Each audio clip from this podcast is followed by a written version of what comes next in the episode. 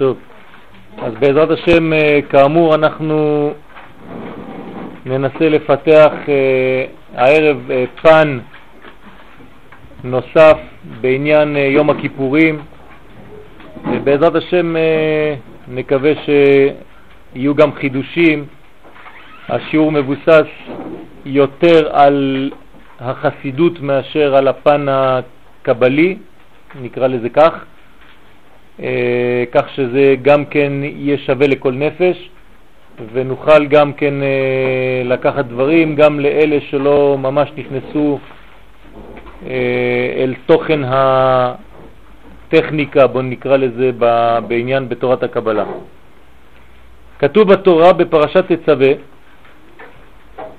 וכיפר אהרון על קרנותיו אחת בשנה. כן, אהרון הכהן, יש לו כפרה אחת בשנה. ככה כתוב בתורה. חז"ל הבינו מהאחת בשנה הזה שיום הכיפורים נקרא אחת בשנה. התורה קראה ליום הכיפורים בשם אחת בשנה. אחת זה משהו מיוחד, דבר שהוא יוצא דופן. ימים יוצרו ולא אחד בהם. אומרים חכמים, ימים יוצרו, כן? הרבה ימים נוצרו, אבל יש אחד שהוא מיוחד מכל הימים האלה, כן? יום הכיפורים. אחת בשנה. הביטוי אחד, כן, או אחת, יש לו בעצם משמעות עמוקה מאוד, כי אחדות, נגיעה בנקודה האחדותית, זה דבר שהוא מאוד מאוד לא פשוט, וכשיש לנו זכות לגעת בנקודה שכזאת, לא צריך לפספס אותה. כי עניינו הוא מבחינת יחידה שבנפש. שהיא המדרגה החמישית והעליונה מכל מדרגות הנשמה. אנחנו יודעים שהנשמה בנויה, למרות שהיא אחת היא, כלשון הרמב"ם, הנפש אחת היא, למרות זאת הביטויים של האחד הזה, כשנכנסים אל תוך הנשמה, אנחנו מבחינים בחמש מדרגות. חמש מדרגות של נשמה אחת. וכל מדרגה ומדרגה מתלבשת ומגלה פן אחר של אותה נשמה. החלק התחתון של הנשמה נקרא נפש. חכמים אומרים שהנפש מתלבשת בדם. זאת אומרת באיברים של הדם, בגדול, בכבד. הרוח, שהיא יותר עליונה, מתלבשת בלב, והיא מדרגה שנייה של הנשמה. מדרגה שלישית, לרוב החכמים, כן, באופן גדול מאוד, המדרגה השלישית היא כבר לא בגוף. זאת אומרת, הנשמה, אנחנו קוראים לה נשמה. נפש מדרגה א', רוח מדרגה שניים, נשמה מדרגה שלוש. המדרגה השלישית היא מחוץ לגוף האדם. לפחות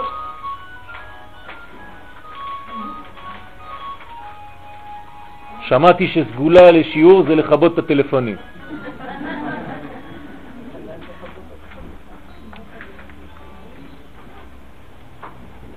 המדרגה השלישית היא נשמה, והמדרגה הזאת היא בעצם רוב רובה מחוץ לגוף האדם. דבר עליון, אלוקי, עוד מעט אנחנו נדבר על זה. יש עוד שתי מדרגות, יותר עליונות, האחת נקראת חיה, והאחרונה, החמישית, נקראת יחידה. נפש, רוח, נשמה, חיה ויחידה. כשאנחנו שומעים חיה, כן, זה שורש החיים.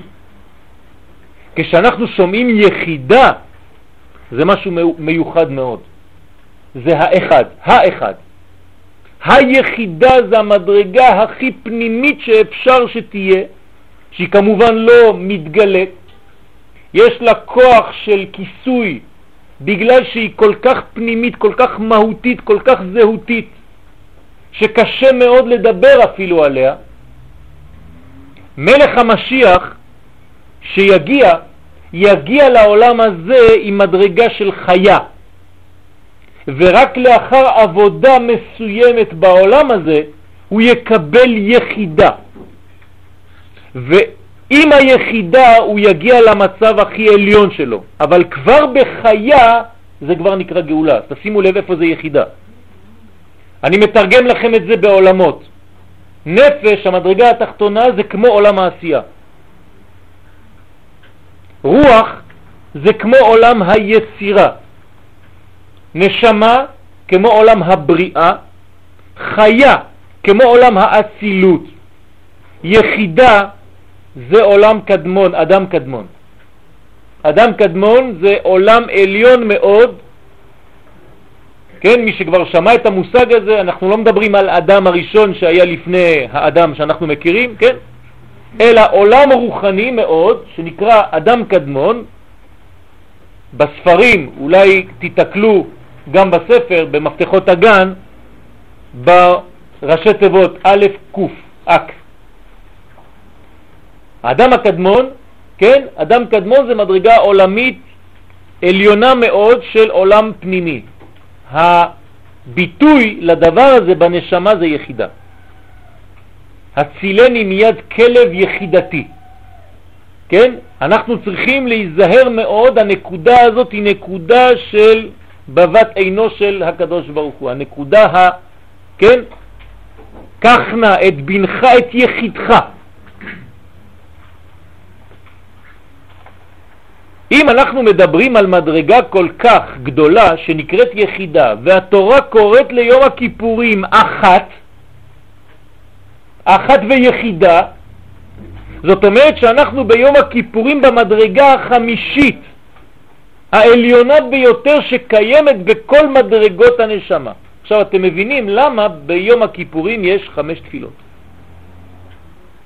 ערבית, שחרית, מוסף, מנחה, נעילה.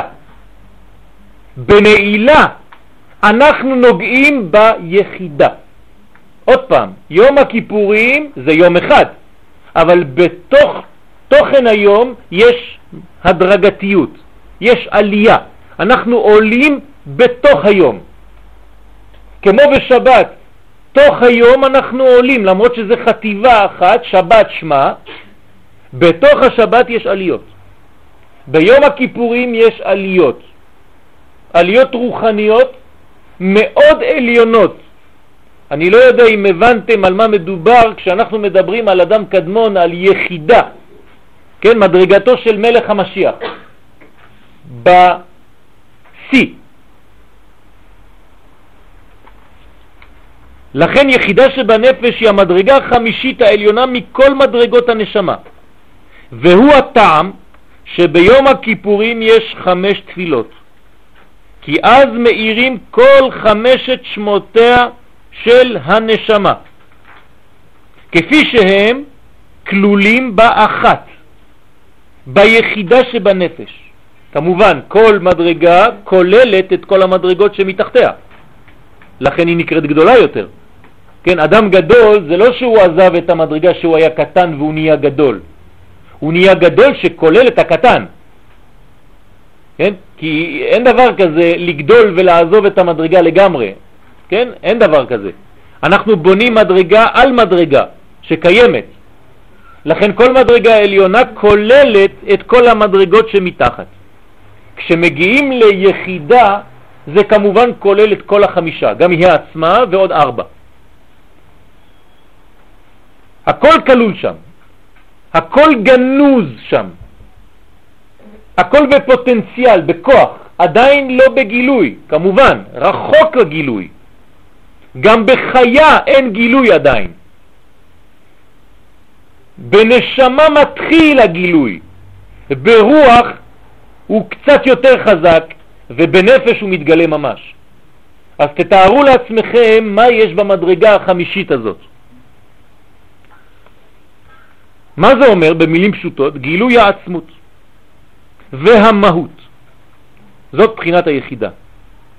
הגילוי הזה, גילוי העצמות והמהות בחינת יחידה, הוא אשר מעניק ליום הכיפורים את הכוח לקפר מצד עיצומו של יום. כך אומר הרמב"ם בהלכות תשובה, עיצומו של יום מקפר. זאת אומרת, אני לא עושה כלום, מגיע היום הזה שנקרא יום הכיפורים, ועצם העובדה שהיום עובר עליי, יש כפרה בעולם. זה נקרא עיצומו של יום מקפר.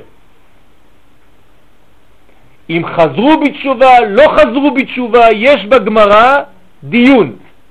האם מי שלא חזר בתשובה יום הכיפורי פועל עליו, ויש שטוענים שכן, אפילו בלי תשובה. זאת אומרת שיש כוח ביום הזה כל כך חזק, שבעצם עצמותו, הגילוי שלו, עצם העובדה שהוא נמצא כאן, זה כבר מספיק. אולי אפשר להמחיש את זה בדברים שאנחנו כן יכולים להרגיש. לפעמים אתם נמצאים במרחק, כן, בין כל האנשים שיושבים כאן, בלי עין הרע, יש הבדלים. הבדלים במוח, הבדלים במחשבה, הבדלים ביכולת. אבל אם אני מכניס עכשיו אדם גדול מאוד, כן, תתארו לעצמכם, נגיד ככה, סתם, שרבי שמעון בר יוחאי, עליו השלום, נכנס עכשיו. הזמנתי אותו לשעה תשע והוא מגיע. כל כולכם כאן, כן, תרגישו שיש ניקיון שעובר דרככם בגלל שהוא נמצא כאן, בלי שיגיד לכם כלום, הוא לא מדבר איתכם. הוא רק בא ויושב. למה? כי כשאור גדול מופיע במדרגה שהיא לאין ארוך הרבה יותר גדולה ממה שיש, מהמציאות, האור הזה פועל ממילא, לבד. זה נקרא אצילות. אדם אציל לא צריך לדבר איתכם. אתם רואים אותו ויש לכם חשק להשתנות. אתם גרים בקרבתו ואתם משתנים לבד. הוא לא מדבר איתכם, הוא אף פעם לא דיבר איתכם. אבל הוא גר ליד. הוא באותו אזור. הוא עובר לידכם. ראיתם אותו.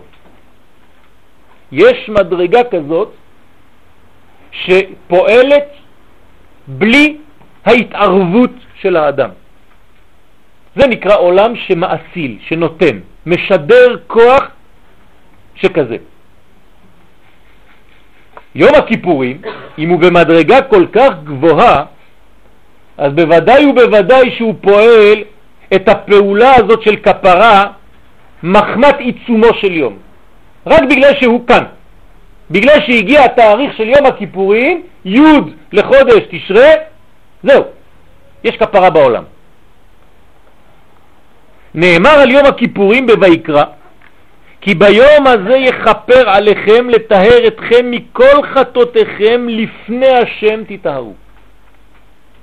אתם מכירים כולם את הפסוק הזה, אנחנו חוזרים עליו כמה וכמה פעמים ביום הכיפורים, בלי סוף. כי ביום הזה יכפר עליכם.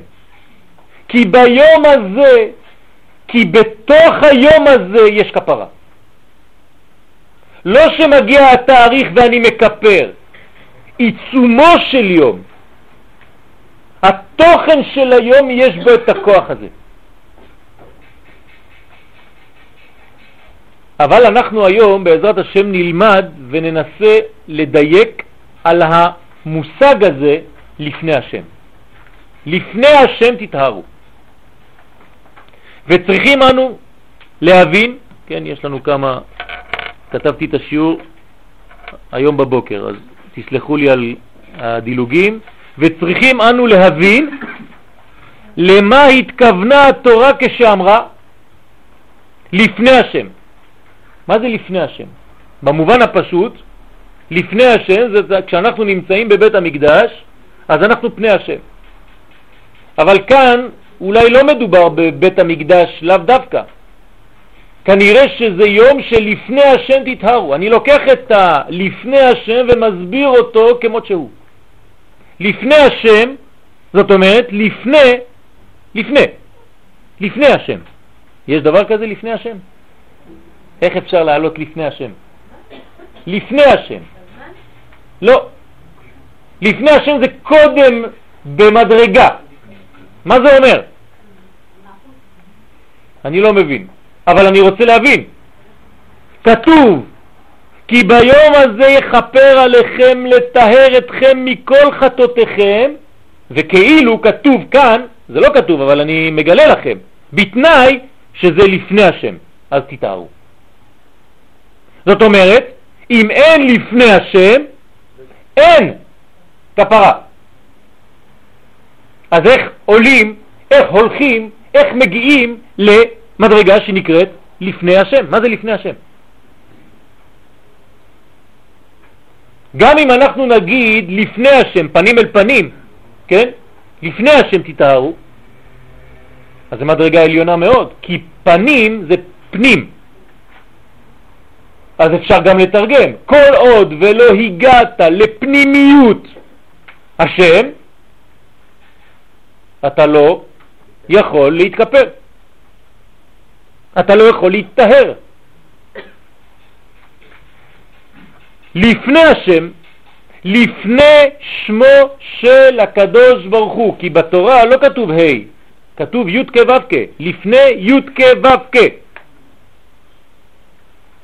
לפני שמו של הקדוש ברוך הוא. אז יש לנו פה שיעור שלם. ונקדים במה שכבר למדנו, כי נתינה שם, גם פה זה קפץ, צריך להוסיף שם, כי נתינת שם היא הגדרה בכל מקום. ברגע שאני נותן שם לדבר אני מגדיר אותו, וכל הגדרה היא בגדר צמצום, גבול ומידה. כי אם אני מסוגל לתת שם, אז כבר יש לי דבר שאני יכול לאחוז בו. אם אין שם, אני לא אוחז בכלום. שמו של חפץ, כן? למשל אני מדבר על הכוס, אז עכשיו הגדרתי אותה. שמו של חפץ או שמו של אדם, ראובן, שמעון, לוי, בא לגלות הערה מסוימת של המהות, הוא בא לגלות לי מה זה הדבר הזה. כי ברגע שיש לי שם, אז יש לי כבר שם. יש לי כיוון. אם אין לי שם, אין לי שם. אני לא הולך לשום מקום, אני לא יודע מאיפה זה בא ולאן זה מגיע. אני חייב להגדיר, ברגע שאני מגדיר אני נותן כיוון לדבר. גם שם של בן אדם זה כיוון לחיים שלו. כל אחד והשם שלו, יש לו כבר כיוון, מסלול בתוך החיים שלו בלי שהוא יודע. ההורים שלו קיבלו בנבואה, ברוח הקודש, שם. זאת אומרת שהילד צריך להגיע לשם, לכן נותנים לו שם. והשם מאפשר להתייחס אל העצם או אל האדם. כן, ככה אנחנו מדברים בינינו, אנחנו קוראים בשם. נתינת שם לדבר זה גם כוח. כשלא אוהבים אדם, לא מסוגלים אפילו לומר את השם שלו. כשאוהבים אדם, אומרים את השם שלו. תעשו עבודה פשוטה. בבוקר כשאתם רואים בן אדם שאתם אוהבים, תגידו לו בוקר טוב והשם. זה סיפור אחר לגמרי. נתתם לו כבר חיוך, יש לו כבר כוח מיוחד. זה לא כמו אהלן, בוקר טוב, היי, כן, עוד מעט זה יהיה, כן, רק מקצרים. כשנותנים שם, נותנים כוח. לכן מאוד צריך להיזהר גם כן לא להוציא שמות של דברים שליליים, של אויבים, כי כל פעם שאומרים שם נותנים כוח. לכן אומות העולם שקוראים לנו ישראל, כל פעם שהם קוראים לנו ישראל, זה מוקלט אבל עוד מעט זה הגאולה, לא חשוב, הם נותנים לנו כוח. כל פעם שאומות העולם, אתם לא מבינים כלום, מדברים בערבית, ישראל, כן? ברגע שהם אמרו את זה, זה נותנים נתינת כוח. תמיד. כי זה נותן לנו עוד פעם את האנרגיה, את הכיוון ואת המסלול שלנו כעם ישראל. מה זה ישראל וכו' וכו' וכו'. נתינת שם זה כוח. שמו של הקדוש ברוך הוא בא אף הוא לגלות הערה מסוימת של מהותו התברך המתלבשת בעולם. ברגע שאני נותן שם, תבינו טוב, להקדוש ברוך הוא, ברוך הוא, ברוך שמו, למרות שהוא אין סופי, השם שנתתי הוא כבר יחס. כי אם לא, לא הייתי מסוגל אפילו לתת שם. האם אפשר לתת שם לאין סוף? אין שם לאין סוף. אין לו הגדרה, אין תפיסה. הזוהר אומר אין סוף. איך מגדירים אין סוף? דלת מחשבה תפיסה בכלל וכלל. ששום מחשבה לא יכולה לתפוס, לאחוז, להבין שום דבר, כלל וכלל. אז מה זה השמות שאנחנו נותנים? י' כ' ו' כ', אלוקים, צבקות, אל, אדנות, ש"ד י', כן, כל השמות האלה, מה זה? אלו ביטויים של הפעולות של האינסוף. אבל זה לא האינסוף. לאינסוף אין שם. לכן הוא נקרא אין סוף. זה לא שם. כל שם, אפילו השם י' כ' ו' כ' שהוא שם העצם, כן, העצמות, גוף האילן הקדוש, אפילו השם הזה, ברגע שאני רואה י' כ' ו', כי אני רואה אותיות, נגמר הסיפור. זה כבר לא אינסוף. עוד פעם, צריך להיזהר, כי י' כ' ו' כ' זה השם הכי עליון, הכי גבוה שיש. אבל הוא עדיין מתלבש במימדים, למרות שהוא מעבר לעולם הזה, במימדים של זמן. כי י' כ' כ' זה אותיות היה, זה אותיות הווה וזה אותיות יהיה. זאת אומרת שזה גם כן מדבר על זמן. ברגע שאתה מדבר על זמן, אתה מתייחס לרמות של העולם הזה. זה מובן? אמנם, יש הבדל עצום, צריך להיזהר, בין השם שנותנים לאדם לבין השם של השם. מה ההבדל? שמו של אדם מבדיל אותו בין אחד לשני. אם קראתי ליצחק, זה לא דוד. זאת אומרת ששמו של אדם מבדיל אותו משאר העולם. בעוד, וזה ההבדל, ששמו של הקדוש ברוך הוא הוא סוד החיים וכלל קיומו של העולם. זה הבסיס לכל העולם, זה השם שהוא לא שם שהוא שונה ממישהו אחר, כי אין מישהו אחר. הוא אחד ואין שני לו. אין שני. כשהפסוק אומר אני השם לא שניתי, כן, זאת אומרת אין בי שינוי, זה גם בגלל שאין בי שני. כי שינוי זה כבר שני. כשאין שני, אין שינוי.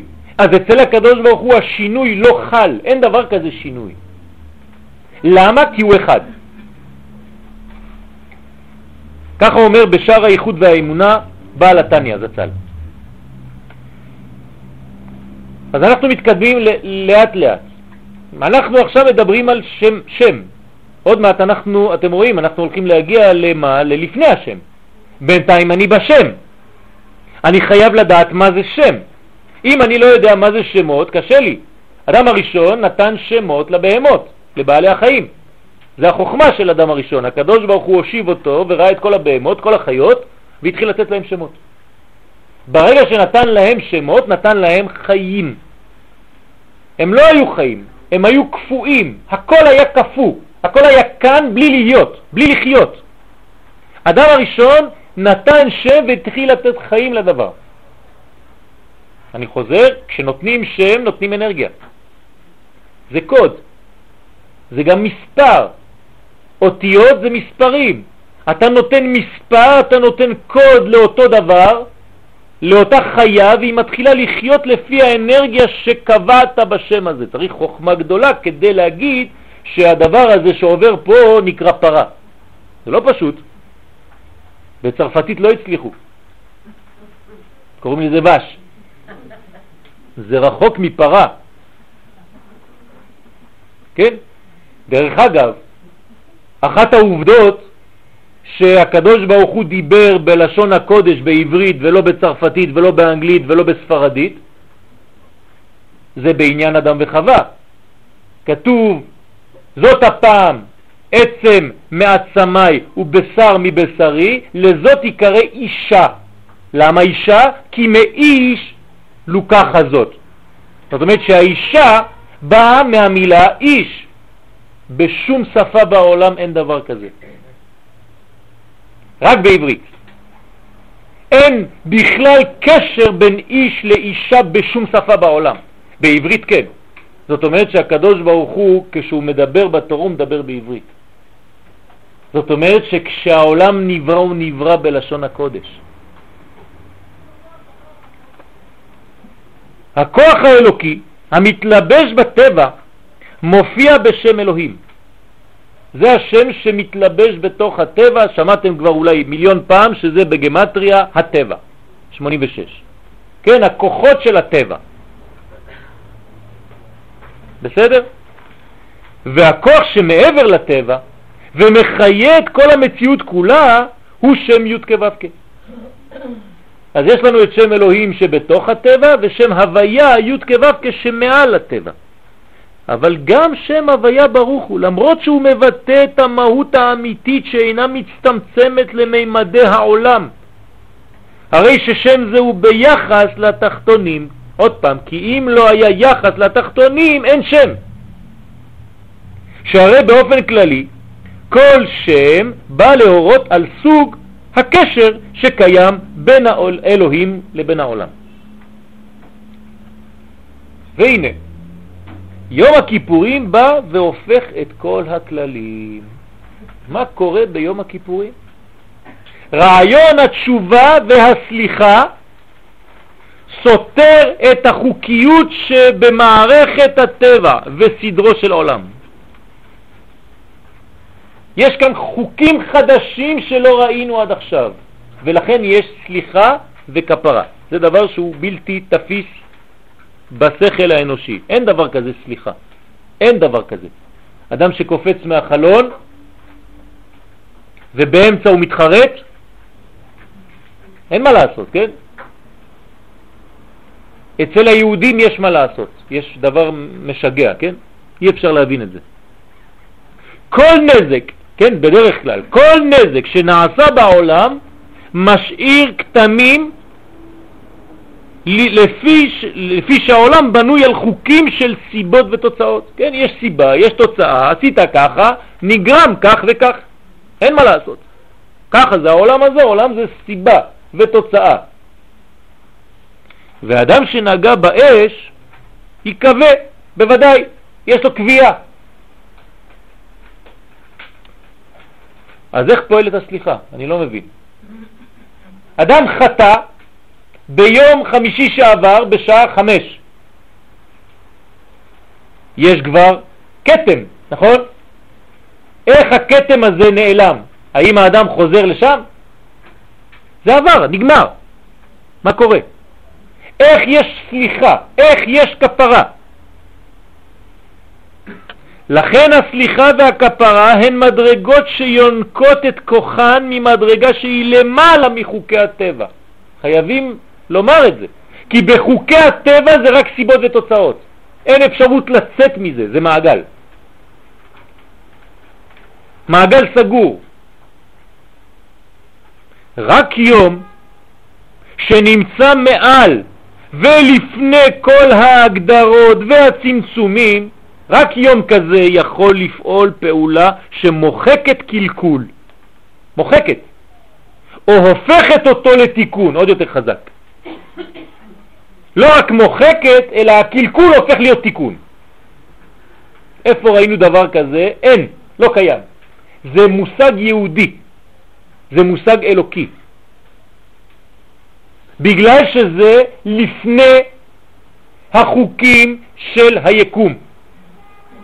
זה מדרגה שהיא עליונה, היא לא תפוסה, היא לא כלולה בתוך המערכת של החוקתיות הזאת של סיבות ותוצאות. יום הכיפורים הוא אכן יום כזה, שנמצא לפני השם. מי אומר לנו את זה? התורה עצמה, הקדוש ברוך הוא עצמו. כי ביום הזה יכפר עליכם לתאר אתכם מכל חטאותיכם, למה? כי לפני השם. לפני השם. זה לפני השמות, לפני ההגדרות, לפני הצמצומים.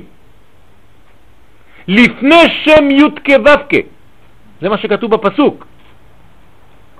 יום שהוא מעבר לעולמות ואינו מוגדר בשום שם. ולכן הוא נקרא אחת בשנה. שמעתם פעם יום שנקרא אחת בשנה? יום הכיפורים נקרא אחת בשנה. אחת מלשון מיוחד שאין עוד לידו. ימים יוצרו ולא אחד בהם, משהו מיוחד. הגמטריה של השטן, כן, זה כמה? 364. ויש יום אחד שהוא מעבר, מחוץ, יום הכיפורים. זאת אומרת שהשטן שולט 364 ימים בשנה חוץ מיום הכיפורים, אין לו שליטה שם. למה? כי זה לא יום, כי הוא לא יכול לאחוז בו, לא יכול לתפוס שם. הבחינה שהיא לפני השם היא המהות עצמה. אז מה אני חייב לומר? שלפני השם זה המהות, זה הדבר בפנימיותו, זה התוכן, זה החיים עצמם, בשורש. ובפי המקובלים, איך קוראים לזה המקובלים? למדרגה הזאת שהיא לפני כל הדברים האלה. המקובלים קוראים למדרגה הזאת עתיק יומין. שמעתם פעם עתיק יומין? או יש כמה שמות, עתיק, עתיקה קדישה, או עתיקה, עתיקה סתימאה, כל מיני שמות. עתיק יומין. מה הפירוש של המילה הזאת, של המושג הזה עתיק יומין? מסבירים לנו חכמים שנעתק ונבדל מכל זמן. יש העתק, כן, קופי, יש העתק, אבל יש גם העתק, חיתוך, ניתוק. יש כאן סוד גדול. עתיק יומין מעתיק את כל מה שיש למעלה, כי יש עוד גם למעלה מעתיק יומין. כן, אנחנו מדברים כאן על מדרגות שהן הרבה הרבה למעלה ממה שאנחנו בכלל יכולים לדבר עליו, אבל אנחנו לא נכנסים כמובן. זה מעתיק את הכל למטה, אבל זה גם כן נעתק, זה מובדל, זה קודש. אפילו שם י' כו' ברוך הוא מתייחס לכל הזמנים, אף על פי שהוא עצמו נמצא למעלה מכולם, כמו שראינו מקודם, כן? היה, הווה, יהיה. כל זה אפשר לכתוב עם י' כו' כל זה הגדרות של זמן. בחינת עתיק היא מה שאומרים כאן, אני הוא עד שלא נברא העולם, ואני הוא אחר שנברא העולם. זו התפילה שאנחנו אומרים כל בוקר. מה זה המדרגה הזאת של עתיק? אני לפני הבריאה, ואני אחרי הבריאה אותו אחד, לא השתניתי, אין שינוי. מדרגה שהיא לא מתלבשת בעולמות האלה. מה שהיה לפני ומה שיש אחרי, אותו דבר. אין שינוי. ובליקוטי תורה לרבי שניאור זלמן, זכר צדיק וקדוש לברכה, בויקרא כ"ט, תשימו לב מה אומר כאן הרב ז"ל, יום הכיפורים, יום התשובה, הוא התגלות עתיקה קדישה, ככה אומר בעל התניא. היום הזה, יום הכיפורים, המדרגה הזאת שנקראת עתיק יומין, היא מתגלית בעולם. איך יכול להיות דבר כזה? אמרנו שזה בכלל לא מתלבש כאן. נכון, זה לא מתלבש. זה לא מתלבש. זה כאן בלי להיות. עוד מעט נבין. יש מדרגה שהיא יורדת לעולמות האלה, או שאנחנו עולים אליה, והיא לא יכולה להתלבש בדרך כלל. זה לא טבעי שהיא תתלבש כאן, כי היא מעבר לטבע. אין לה קשר לטבע, זה קודש. קודש זה מובדל, פרוש. קדושים תהיו, פרושים תהיו. קדישה, עתיקה קדישה, קורא לזה בזוהר הקדוש, וכאן הבעל התניא מביא את זה, סתימה דכל סתימין, כן, זה בארמית, סתום מכל סתום. אל תחפש, אתה לא תבין כלום, הכל סגור שם. אי אפשר להיכנס. זה צופן שאי אפשר לחדור בפנים. שלמעלה מבחינת גולגלת, ככה אומר בעל התניא, זה למעלה מהגולגולת. אנחנו לא מדברים על הגולגולת של האדם, כן? אנחנו מדברים על גולגולת של עולמות עליונים. כן, כבר בגולגולת של האדם יש את המוח, וגם במוח הגשמי אנחנו לא מבינים הרבה. כן, כל מי שחז ושלום יש לו דבר קטן במוח, אנחנו רואים את התוצאות. וכאן אנחנו מדברים על המוח העליון. גולגלת וקטר דארי חנפין. קטר דארי חנפין, תשימו לב, זה לא ארי חנפין, זה קטר דארי חנפין. ארי חנפין זה כבר מושג של קטר. קטר דארי חנפין זאת אומרת מדרגה שאנחנו לא יכולים לדבר עליה בכלל. וזה יום הכיפורים, זה מה שאומר לנו פה רבי, נחמן, רבי אה, שניאור זלמן. אז מה זה היום הזה? מאיפה זה בא? במה זכינו שיהיה לנו יום כזה בכלל? מה זה המתנה הזאת של הקדוש ברוך הוא? וכמה אנחנו לא מבינים מה יש ביום הזה. עד שלפעמים אנשים הולכים ליום הכיפורים וחושבים בראש שזה תשעה באב, מספר שתיים. אותו פרצוף. השם ישמור. לא היו ימים טובים לישראל כתו באב ויום הכיפורים, שבהם יוצאות בנות ירושלים וחולות בקרמים. כן, הבנות היו יוצאות ביום הכיפורים לחפש חתן, בקרמים, כן? היו מתלבשות בכלי לבן שאולים, בסמלות לבנות, סמלות אומרים בעברית, סמלות לבנות.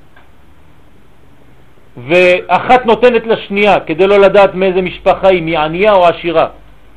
זה מה שעושים ביום הכיפורים? אוי ואבוי, מה זה, שידוכים? והבנים, איפה הם? לא בבית הכנסת, הם מהצד השני של הגדר, של הכרם. ואז האישה עוברת, הבחורה, ואומרת לו, בחור, שא עיניך וראה מה אתה בורר לך. תרים קצת את העיניים, כן? כי הוא מסתכל תמיד למטה. תרים את העיניים, תסתכל מה, מי אני.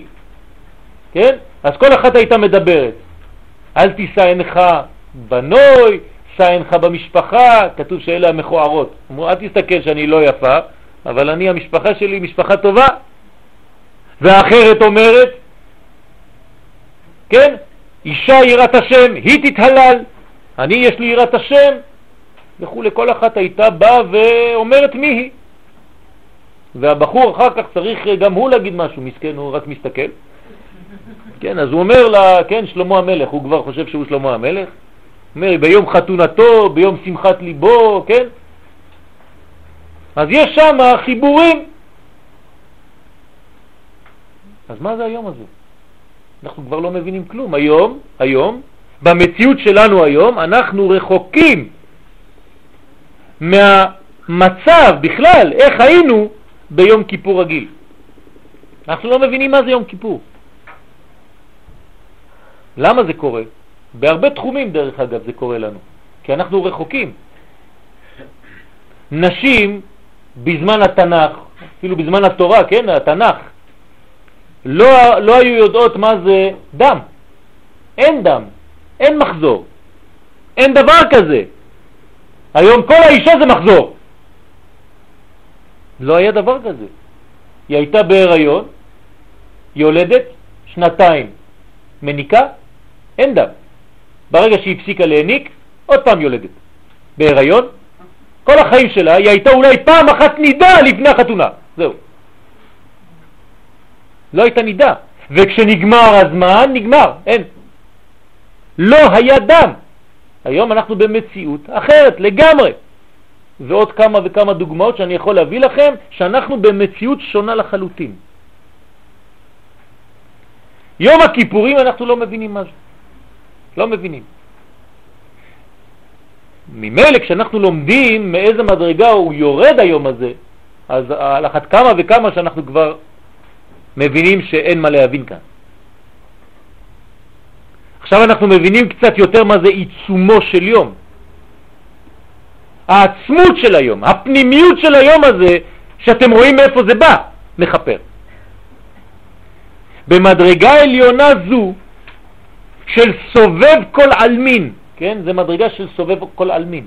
זה מדרגה שהקדוש ברוך הוא, הוא, הוא מסביב, כן? יש את הממלא כל אלמין ויש את הסובב כל אלמין. זה מדרגה של סובב, כן? זה מקיף. מקיף זה לא רק פיזית, כן? זה, זה מנטלית, זה מוחשית בשכל, זה כמו דבר שמקיף אותך, אתה לא תופס אותו. נכון? זה יותר חזק ממך.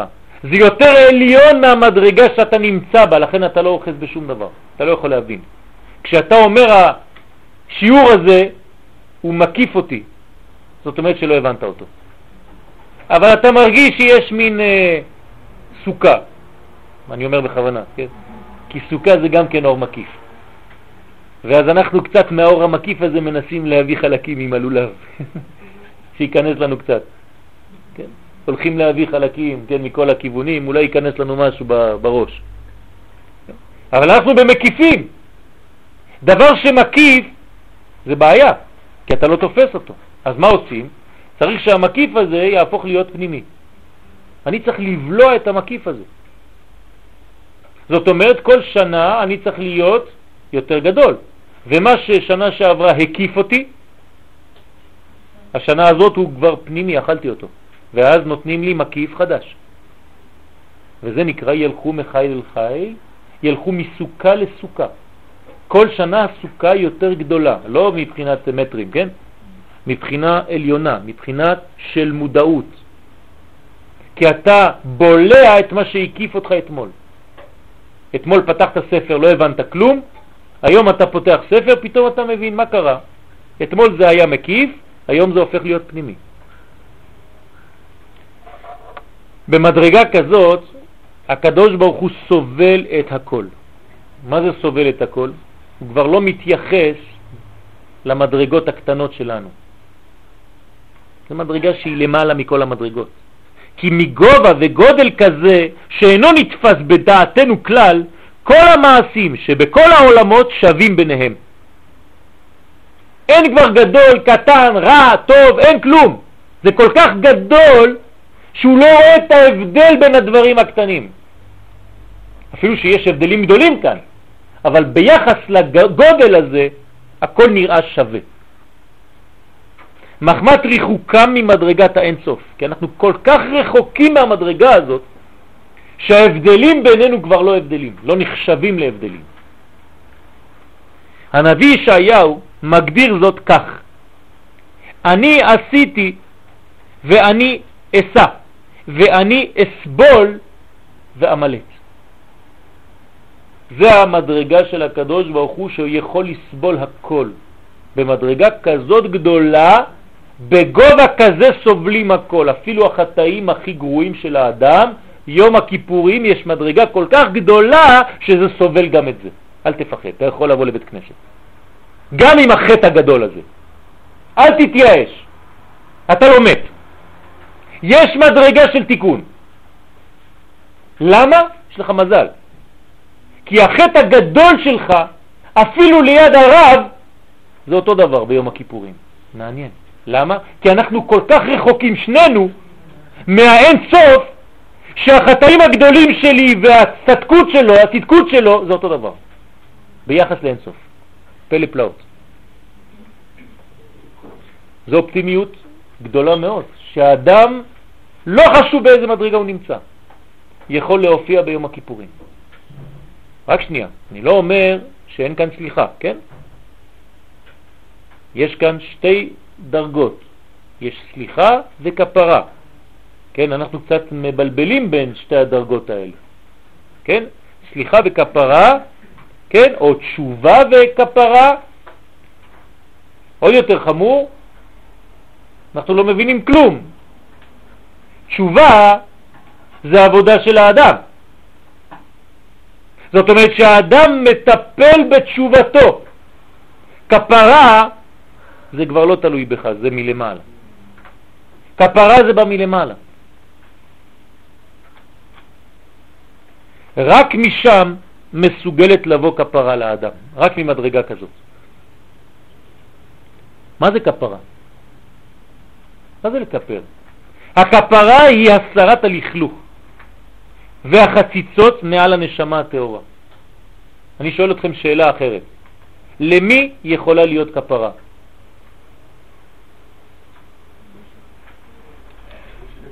מה? למי שלכלך. למי שחטא. אני, אני אקח לכם את זה הפוך. אי אפשר שתהיה כפרה אם מתחת, בפנים, זה לא קדוש. הבנתם? כפרה זה רק להוריד לכלוך. זאת אומרת שמתחת מה יש? קודש, טהור. זאת אומרת שזה לא עניין של חטא. כפרה זה לא למי שחוטא, זה דווקא למי שהוא צדיק בפנים. ומי זה? עם ישראל. רק לעם ישראל יש כפרה כי עם ישראל הוא טוב בפנים וכל החטאים הם רק בחוץ וכפרה זה לעשות ככה. זהו. זאת אומרת שאם הקדוש ברוך הוא עושה ככה, הוא עושה ככה למי שבפנים, מתחת, הוא טוב. זה נקרא כפרה. אתה יכול לעשות ככה לדבר שהוא רע מבפנים, לא עוזר כלום, זה לא כפרה. כי הפנים הוא מלוכלך. עם ישראל הוא נקי בתוכן. יש לו נשמה אלוהית, ולכן יש מושג כזה שנקרא כפרה. כי זה רק להוריד את הלכלוך עם uh, מפיץ, סמרטוץ, כן? יש לי חולצה, יש קטם. החולצה שלי, כשאתה רואה את הקטם, היא חולצה לבנה, כן או לא? כן. למה? כי הקטם הוא רק חיצוני. אני מכניס אותה לכפרה, זה נקרא מכונת כביסה, ועוד פעם יוצא לי חדש, נכון? אין כלום, אין זכר לקטם. למה? כי זה היה קטם חיצוני, מעל. החולצה תמיד הייתה לבנה, גם כשהקטם היה על החולצה. אתה אומר, לא חולצה של ליצן, זה חולצה לבנה. יהודי, אף על פי שחטא, ישראל, אף על פי שחטא, ישראל הוא. אתה לא צריך לקרוא לו בשם הקטם. תשימו לב. זאת אומרת שכפרה שייכת רק למי שהוא טהור בתוכן, בפנים. עד שחוזרת היא אל המראה הראשוני והמקורי שלה. זאת אומרת שהנשמה היא פשוט התלכלכה, על זה קראנו בשם קליפות. מה זה קליפות? מבחוץ, כמו קליפה על הפרי. לכן קוראים לזה קליפות. אתה מוריד את הקליפה ויש לך תמיד אותו פרי בפנים. כל החטאים של עם ישראל זה חיצוני. זה רק קליפות. בפנים, קודש. מי שמסוגל לראות את זה רואה בכל יהודי ויהודי נשמה גבוהה מאוד. זה אלוקות בעולם הזה. שלמה המלך כתב בשיר השירים, מושכני אחריך נרוצה. קדוש ברוך הוא, תמשוך אותי. אני רוצה ששנינו נרוץ, נרוצה. אני רץ. ואחר כך המשיך, הביאני המלך חדריו.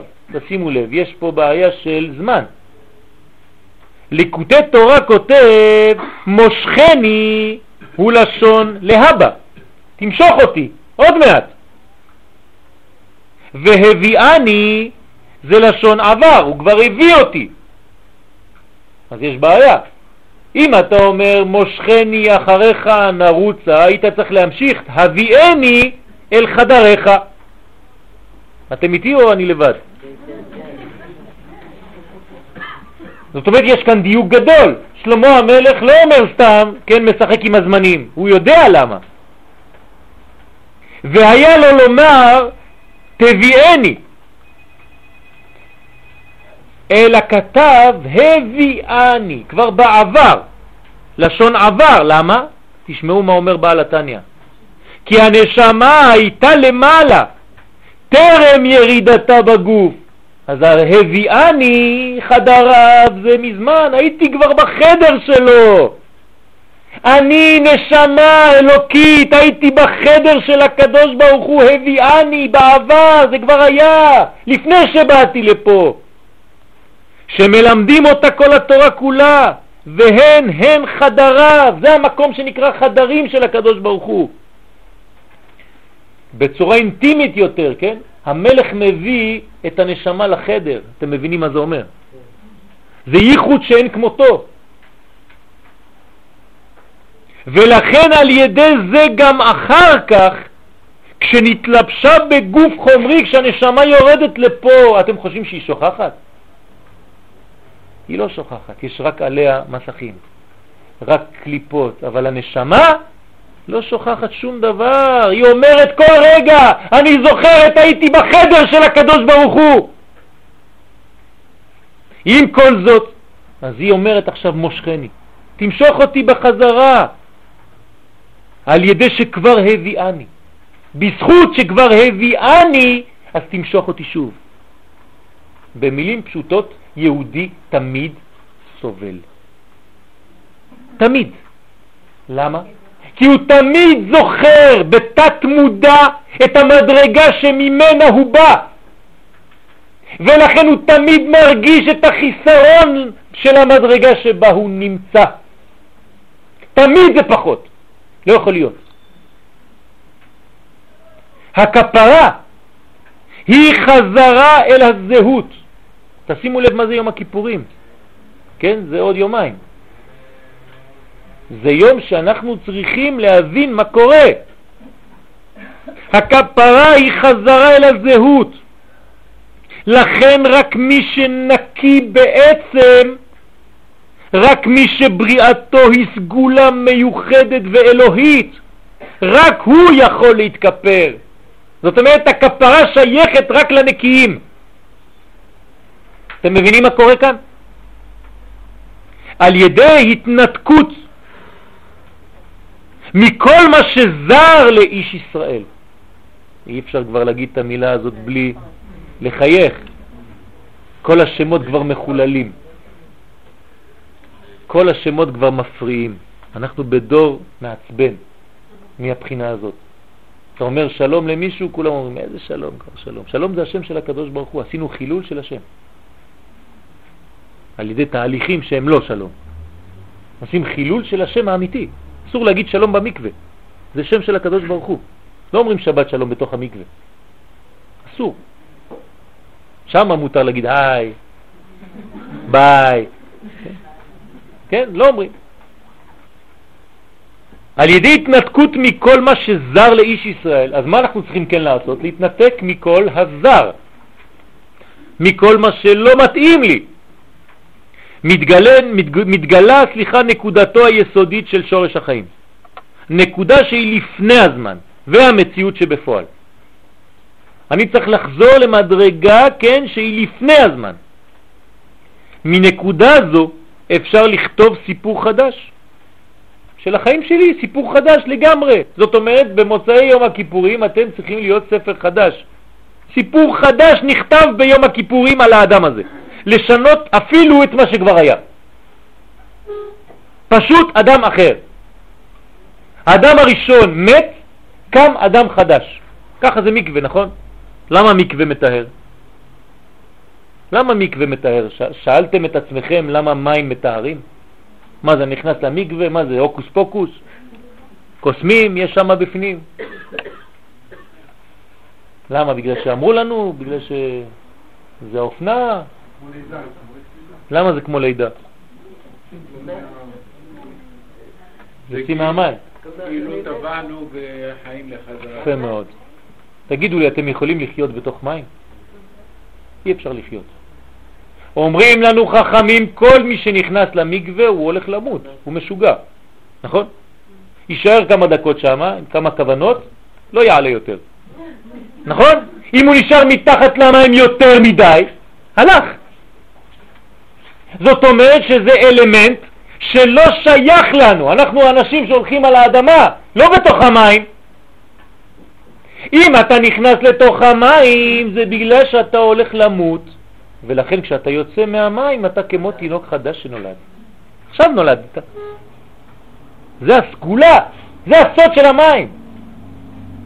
יום הכיפורים הוא מקווה, אותו דבר, מקווה, רק מקווה שאתה לא רואה את המים, כי המים הם רוחניים, אבל כשמגיע השעה, 4.35, אחרי הצהריים, כי הקדמנו את השעון, אתה נכנס לתוך מקווה, כן? באוויר. זהו, נגמר. אתה במקווה. אתה צריך להבין את זה. 26 שעות אתה בתוך מקווה. מקווה רוחני של מים חיים, של שורש ומקור. ולכן עצם הכניסה למציאות של היום הקדוש הזה מאפשרת הולדה חדשה וטהורה. אתה נכנס לשם, אתה יוצא אחר. עברת דרך שמה, אתה יוצא אחר. כי ביום הזה יכפר עליכם לטהר אתכם מכל חטאותיכם לפני השם תתהרו. אין כאן שום תנאי, אין כאן שום דבר, כי ביום הזה יכפר עליכם. תעשה, איפה שלא תהיה, יש עליך כפרה. אני מוריד שכבות, שכבות של לכלוכים. ידוע מן הספרים הקדושים שטהרה הוא מלשון תהירו. תהירו שהוא בהירות האור, זאת אומרת רואים יותר ברור. כשאדם, כן, נטהר, אז הוא רואה ברור. לפני זה הוא היה תמה, תמה זה אטום, לא רואים כלום. כן, אתה שופך מים, לא נכנס. חדר אטום. טהרה זה כשאתה הופך להיות שקוף. רואים. דהיינו שהגיע למדרגה שהוא אינו יש. כן, הולך ברחוב, אני לא יש. זה נקרא טהרה. אדם שמרגיש יש, ישות, לא יכול להיות טהור. תשימו לב, מדרגה חשובה מאוד. כדי להיות טהור צריך ביטול גמור. עוד פעם, מוות, נכנס למים, כמו תינוק שנולד. ואז אני מתקפל כמו תינוק, כן, האישה עוד יותר. והיא פותחת את הפה גם, כדי שהמים ייכנסו לכל מקום, שלא תהיה חציצה, כי חציצה זה לשון חוץ, חיצוניות. כל מה שחיצוני מפריע לי בעולם הזה. צריך להיזהר. כשאדם מגיע למדרגה שאינו יש ודבר בפני עצמו כלל, הוא מרגיש שהוא לא מדרגה בפני עצמו, אז זה נקרא טהרה. מי היה הדוגמה הזאת? משה רבנו. משה רבנו היה הדבר, כן, שהרי היה כעין המן שלא ידעו מהו. כן, משה רבנו לא יודעים מה זה. כמו המן. למה קוראים לו מן? שהיה יורד מהשמיים? כתוב, כי לא ידעו מה הוא. מן זה בארמית, מן. זה כאילו אתה אומר, מה? מה אתה הולך לאכול היום? מה? לא יודע מה זה. אני הולך לאכול מה? אתה יודע מה זה מה? זה מן. משה רבנו גם הוא מה. אותו דבר. רק תוסיף לו שין. זה משה. מה? שין. ואנחנו מה? עוד מעט נבין מה זה, מה, שין. אבל הוא מה? הוא שאלה אחת גדולה שאין עליה תשובה, אי אפשר לתפוס אותו, אי אפשר לאחוז, מה זה הבן אדם הזה? זה מלאך או בן אדם? אני לא מבין. מה לילות אישה בינינו, אומרים המלאכים כשהוא עולה לקבל את התורה. מי זה, מה זה הדבר הזה? אומר לו, אל תשימו לב, זה, זה משה רבנו, זה... מה זה משה רבנו? מאיפה הוא בא? הוא נולד מבטן של אישה? איך הוא יכול להגיע למדרגה שלנו? הוא צריך לשרוף אותו.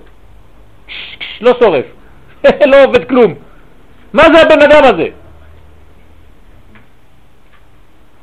באותיות שמו נוסף גם הגימל ווים, שהם ביטוי לאיזון של מי שיש בכוחו לגאול את ישראל. מה שין? אז השין זה איזון, זה גימל ווין, תמיד. שין זה גימל. למדנו כבר, מי שהיה למד איתנו כבר כמה שנים, שתמיד המדרגה השלישית היא מדרגה של איזון, מדרגה של בניין. כן, שלוש קומות בתיבת נוח, אתם זוכרים?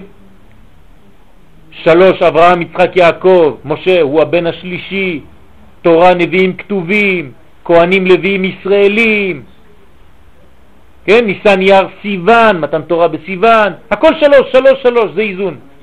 אברהם, יצחק, יעקב, תפארת. אז יש למשה איזון, חייב שיהיה לו איזון, אבל יש לו גם מה? מה בגמטריה? אדם, ובגמטריה גאולה. גאולה זה מה? זה 45, אותו דבר. אז משה רבנו זה גאולה. גאולה של שין, שין זה גאולה. דרך אגב, השם כמו שכתבתי לכם אותו פה, מ' ה' שין, זה שם שמסוגל לרפואה. כן, מי שמסתכל על השם הזה, כן, ומעביר את השם הזה על כל הגוף שלו, איפה שכואב לו, איפה שחסר לו משהו, זה ממלא את החיסרון. זה בא מראשי תיבות, מעולם הוא שמך. זה משה. כן, זה לא כוונות אה, גדולות מאוד של קבלה שאסור לכוון, כתוב את זה בכל הסידורים. אבל כשרוצים לכוון על רפואה זה השם. מעולם הוא שמך, זה טוב לרופאים. אם יש לכם רופא, חולה, תכוונו עליו את השם הזה, מ' ה' ש', ותשימו את השם הזה על המקום שכואב לו. ותגלו ות, שתוך כמה שניות כבר מתחיל הכאב לרדת. כי זה משה, זה גאולה. זה למצוא את האור, להביא אור במקום שחסר. והאיש משה ענב מאוד, כן? הוא לא יש בפני עצמו, הוא מתבטל. ענב מאוד. דרך אגב, איך אתם יודעים אם הלימוד שלכם, אם מי שמלמד אתכם, מלמד אתכם טוב או לא? זה בעיה. כן, זה בעיה, זה בעיה של, של מי שמלמד, אני מדבר עכשיו על, זה בעיה עצמית, שלי עכשיו, כן? אם אני תופס יותר מדי מקום בלימוד שלי, ואתם מסתכלים יותר עליי מאשר על הלימוד עצמו, זה בעיה.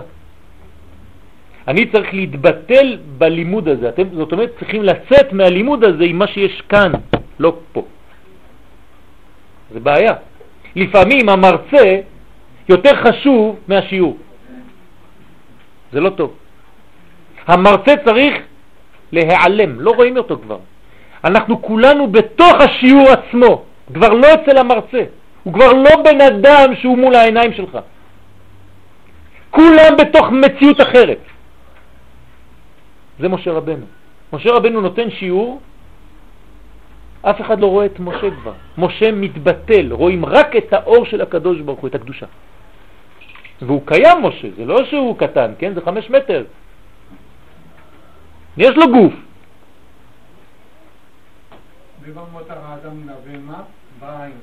נכון, נכון.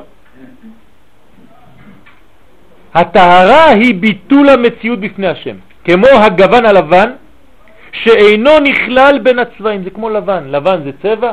לא. לבן זה לא צבע. אין דבר כזה צבע לבן. כשאתם אומרים צבע לבן, עשיתם כבר טעות. שורש הצבעים, אין כלום. שורש לכל הצבעים, כי אין בו שום ציור והגדרה, כלום, אלא מכיל הוא את כל הצבעים לפני יציאתם מן הכוח אל הפועל. כולל את כולם. כמו דבר השלם לפני ההתחלקות לפרטים. זו אפילו לא הרמוניה, זה לא הרמוניה, כן? אנחנו חושבים שהרמוניה זה... פש, הגענו למדרגה הכי גבוהה, כן? יש לו הרמוניה. היום זה יקרה, אה, עד שאתה מגיע להרמוניה. לא, אבל מה זה הרמוניה? לקחת קצת מזה, קצת מזה, קצת מזה, קצת מזה, עשית הרמוניה. אני לא מדבר על זה, יום הכיפורים זה לפני הרמוניה, אין הרמוניה, כי אין כלום. זה לפני הגדרות, זה לפני העולם הזה, זה לפני החלקים, זה לפני הכל. זה לא הרמוניה. זו לא אפילו הרמוניה שמחברת חלקים בצורה מאוזנת. למה? כי זו מדרגה שלמעלה ממנה, במקום שהדברים אינם נמצאים עדיין אלא בכוח. זו מדרגתו של יום הכיפורים, לפני השם, לפני. הרב הדין אבן ישראל, כן, הרב שטנזלץ, שליטה, גאון, מסביר שהתשובה העליונה אינה מתייחסת רק אל מצבו של האדם היחיד העומד, העומד מול עצמו. כן, אנחנו חושבים שתשובה, כן, אני מסתכל עליי ואני אומר, אה, אתה לא כל כך בסדר, כן? מה עשית? כן, עוד פעם, ועוד פעם אתה נופל, ועוד פעם אתה קם, נו עד מתי? מספיק כבר. הוא אומר לו, זה הרבה יותר גדול מזה. מול הדברים שעשה או לא עשה, הרבה יותר גדול מזה. אלא מתייחסת התשובה אל מצבו הקיומי של האדם כאדם. בקומת התשובה העליונה, כן, אני מדבר עכשיו על התשומה העליונה ביותר. לא שואלים את האדם האם היה טוב או רע, לא שואלים את זה. אלא, אז מה שואלים אותו? מדוע הוא היה רק אדם? רק אדם. למה היית רק אדם? לא יכולת להיות יותר מזה? מה זה אומר? אבל אנחנו בני אדם, מה אני צריך להיות משהו אחר? אומר הרב, כן. עוד מעט נבין למה. מדוע החטיא, כן? ולא התעלה מעבר לזה, כדי להשלים את החיסרון הכללי שנוצר עקב בריאת העולם. אם אתה נשאר רק כמו אדם, אתה לעולם לא תגיע למדרגה הזאת של ההשלמה. כי כשהקדוש ברוך הוא ברא את העולם, עצם הבריאה זה כבר חיסרון, נכון? זה כבר ניתוק.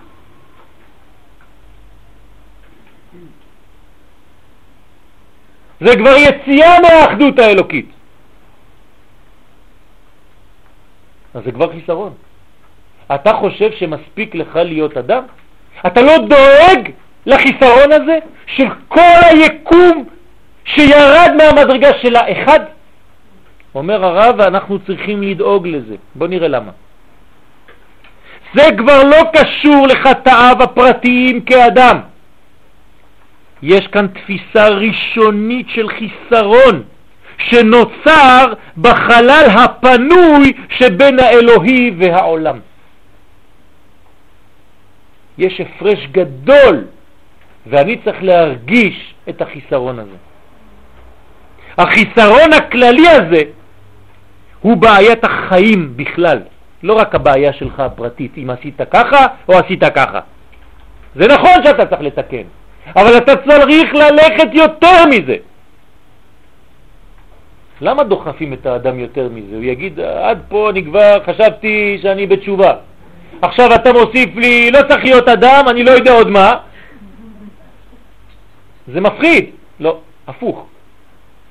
כשאתה נוסע מפה, כן, לאילת,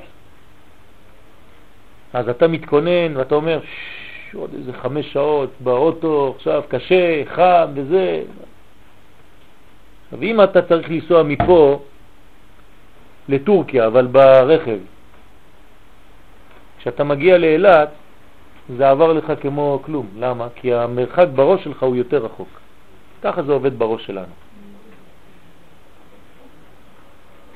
כשאתה רוצה להגיע לאדם, אולי אתה תעצור פה באמצע, במדרגה של הקוף. אבל אם אומרים לך לא, זה לא מספיק פה, אתה צריך להגיע לפה, אז אתה תגיע לפה בקלות. כי אתה בראש שלך כבר הולך הרבה יותר רחוק. מה שאני אומר לכם קיים בכל מיני תחומים. אם אני רוצה למשל לתת אגרוף, כן, זה דוגמה חיצונית לגמרי, לבן אדם שעומד פה, אם אני מכוון לתת את האגרוף לכאן, הוא אף פעם לא יקבל שום מכה. אני צריך לכוון שהאגרוף הוא שמה. והאדם הזה הוא רק באמצע, זה רק עובר דרך. אתם מבינים שהאדם הזה כבר לא נמצא פה עם אגרוף כזה. כך מלמדים כאן, בקראטה, בקרב מגע. אני צריך ללכת הרבה יותר ממה שאני רואה מול האף שלי. הרבה יותר ממה שיש לי מול העיניים. אם לא, אני מסתפק במה שיש כאן וזה לא נגמר. זה קצר מאוד, אתה לא מבין מה קורה כאן.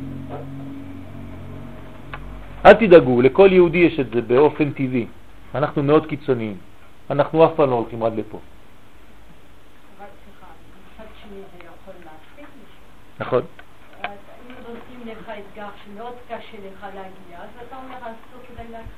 נכון. נכון, לכן אנחנו אומרים שזו המדרגה של התשובה העליונה. זו תשובה שהיא עליונה, גדולה מאוד. יש את התשובה שאנחנו מכירים, יש אותה. אבל יש אנשים שרוצים עוד ועוד ועוד ועוד ועוד וללכת ולהתקדם. לא מספיק להם התשובה הזאת. עוד מעט, עוד מעט אנחנו נריב, את, את, את, אתם תראו, אני אתן לכם דוגמה כאן שאתם תבינו בדיוק את העניין הזה, ואז זה יענה לכם על השאלות. ביום השני למעשה בראשית הבדיל השם בין מים למים, נכון? ויבדל השם אלוהים בין המים אשר מעל הרקיע לבין המים אשר מתחת לרקיע. בין המים העליונים לבין המים התחתונים. מה קורה שם? המים העליונים שמעל הרקיע נשארו בקרבתו של הקדוש ברוך הוא. זה הזוהר אומר, תשימו לב. לעומתם, המים אשר מתחת לרקיע הרגישו מיד את הריחוק, כן, כי עכשיו הם מתחת לרקיע, הוא זרק אותם החוצה. ומאז, אומר הזוהר הקדוש, הם בוכים אל השם. אתם יודעים מה זה, מה אנחנו עושים בחג? ניסוך המים. למה אנחנו עושים ניסוך המים על המזבח? בגלל שהמים התחתונים בוכים. הם אומרים, גם אנחנו רוצים להיות למעלה. תעלה אותנו! תשימו לב בארמית, אנן בעינן למהווה קדם מלכה, ככה אומרים המים, מים מדברים. צריך לשמוע, כן? שלמה המלך שומע מים מדברים. גם אנחנו רוצים להיות לפני המלך, אומרים המים. למה יש מים עליונים ואני למטה? הם בוכים. הבכייה הזאת איננה תוצאה של סטייה, של קלקול בבריאה. זוהי בחייה שנובעת מהבריאה עצמה, כי ככה זה הבריאה. בריאה זה ניתוק. זה לא שהיה קלקול שם. לא, ברגע שיש בריאה, זה העניין של הבריאה. זה חלקים חלקים. כי בריאה באה מלשון בר, בר זה בחוץ. ברא. כן? שהרי הבריאה במהותה היא התחלקות. לכן בוכים המים התחתונים ושואלים, מדוע אנחנו לא בשמיים? עכשיו תראו את הדוגמה האמיתית. כשביתיה, ביתיה, ביתו של פרעו, מצאה את משה התינוק בתיבה, נאמר, והנה נער בוכה. והנה נער בוכה. והנה יש כאן דבר פלא. מה הפלא?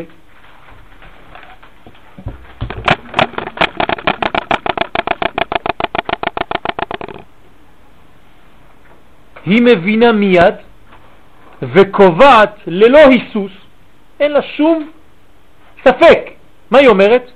מילדי העברים זה. זה ילד עברי. למה? הוא בוכה. זה מה שכתוב. איך ידעה זאת? מניין הוודאות שהוא אכן ילד עברי? התשובה שמביא הרב נפלאה. הילד חייב להיות מילדי העברים. למה? משום שהוא בוכה. מה זה אומר? אם הוא בוכה, סימן שהוא יהודי. כי בכייה זו אינה ביטוי של טרגדיה אישית. זוהי טרגדיה בסיסית שנובעת מן ההרגשה שהוא צריך להיות הרבה יותר ממה שהוא עכשיו. אז זאת אומרת, הוא נולד וכבר בוכה, בגלל שהוא חסר. מההתחלה הוא כבר חסר.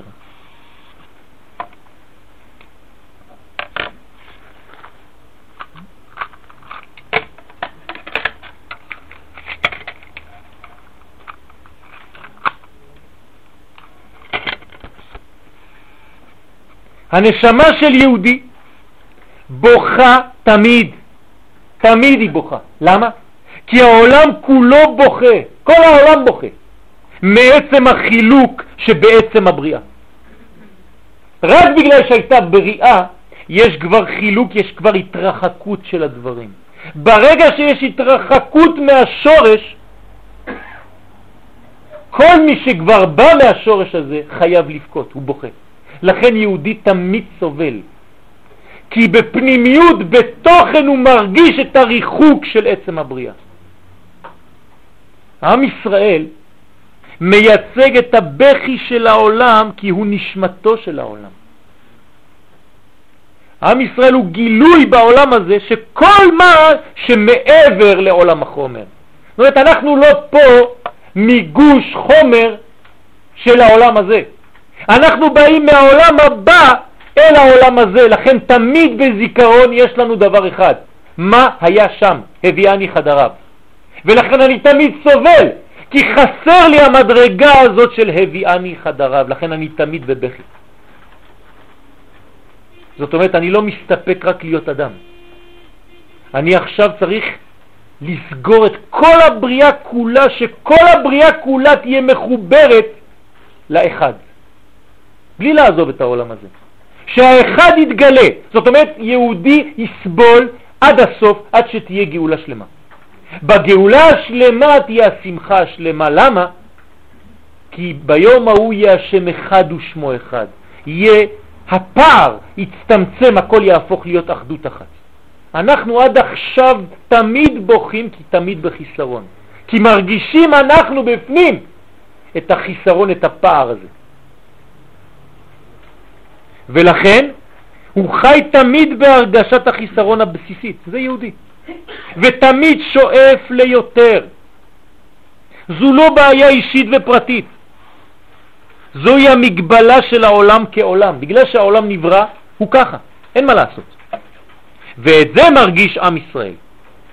משה בוכה כי הוא מרגיש את הכאב, הוא תינוק, אבל הוא בוכה, והיא, בתיה, יודעת. מה כתוב שם? והנה נער בוכה ותומר מילדי העברים זה. מאיפה היא יודעת? כי הוא בוכה. הוא בוכה לא בגלל שהוא בוכה, זה סוד, כן? אנחנו לא מדברים עכשיו בגלל שהיא מצאה איזה משהו, בגד שדומה לאימא שלו, כן? פה זה סוד. פה אנחנו מדברים על פנימיות. פה אנחנו מדברים על חסידות. ביתיה זה לא ילדה סתם, זה בת של י' כ', ביתיה. זה הבת של שתי אותיות ראשונות של שם הוויה. היא יודעת מה זה. כשהיא רואה נער בוכה היא אומרת, כן, הי' כ' חסר לו. ואני היודקה. ביתיה, אני הבת של היודקה. זאת אומרת, אני ו"ק, אם אני בת של יודקה. אז במילה ביתיה יש כבר את כל השם, זה יודקה ו"ק. והיא בוכה בגלל שהוא בוכה. הוא בוכה בגלל שהוא מרגיש את החיסרון. זה מילדי העברים בטוח. כי הוא מרגיש את הכאב שנובע מן הפער שקיים בין המציאות לבין הקדוש ברוך הוא. זוהי צעקה שאינה פוסקת לעולם ומבקשת לשוב תמיד אל המקור. על כן אמרו חז"ל בפסחים, תשובה קדמה לעולם. למה תשובה קדמה לעולם? זה לא קד... אה, אה, אה, קדימה זמנית, אלא זה מדרגה של סיבתיות. אם היא קדמה לעולם, זאת אומרת שהיא סיבה לכל העולם. שכל העולם נברא רק בשביל זה. זה מה שהיה במחשבה, זה קדם לעולם, לכן כל מה שאני בורא עכשיו זה עם הצבע הזה, זה תשובה. אין עולם בלי תשובה, העולם הזה זה תשובה. כל העולם חוזר בתשובה כל רגע. למה? כי תשובה קדמה לעולם. כי התשובה איננה מתייחסת אך ורק לחוטאים, זאת בעיה וטעות שאנחנו חושבים. מי חוזר בתשובה? מי שחטא. לא נכון. אלא זו תנועה מתמדת של העולם כחלק שנפרד ושואף לחזור. תמיד. כל העולם נמצא בתנועה, תמיד. מה זה התנועה הזאת? לאן הוא הולך? תשובה. למה ילד קטן נולד קטן והוא גודל? אתם חושבים שזה בגלל האוכל של האימא? הוא גודל בגלל שיש בפנים כוח שאומר לו תגדל. אתה עוד לא מספיק מתקרב, תצא, כמו עשב, אין לך עשב ועשב שאין לו מלאך שאומר לו גדל, גדל, גדל. יש לנו כוח פנימי שדוחף אותנו לגדול. לאן? כדי לחזור. וישראל, שהם פנימיות העולם, מרגיש תמיד את הצורך לשוב, אף על פי שרוב הזמן הוא אפילו אינו מודע לזה. הוא שב בלי להרגיש, הוא חוזר. ככה בנינו את, את, את המדינה. חזרנו בלי להבין מה אנחנו עושים כאן. למה? כי יש הרגשה. הגיע, הגיע הזמן להגיע לכאן, אני בונה משהו, אני לא יודע מה, לאן זה הולך, אין לי כיוון דתי, אין לי כיוון כלום, אבל יש משהו בפנים שדוחף אותי וזה בניין של קודש. איש ישראל הוא תמיד קיצוני. למה? כי נשמתו חצובה מן האמת האלוהית, שזה קיצוני. אז לכן הוא תמיד קיצוני. הנשמה שלו היא קיצונית. התשובה היא הרבה יותר מאשר דרגה שצריך להשיג בחיים. התשובה היא ממש דרך.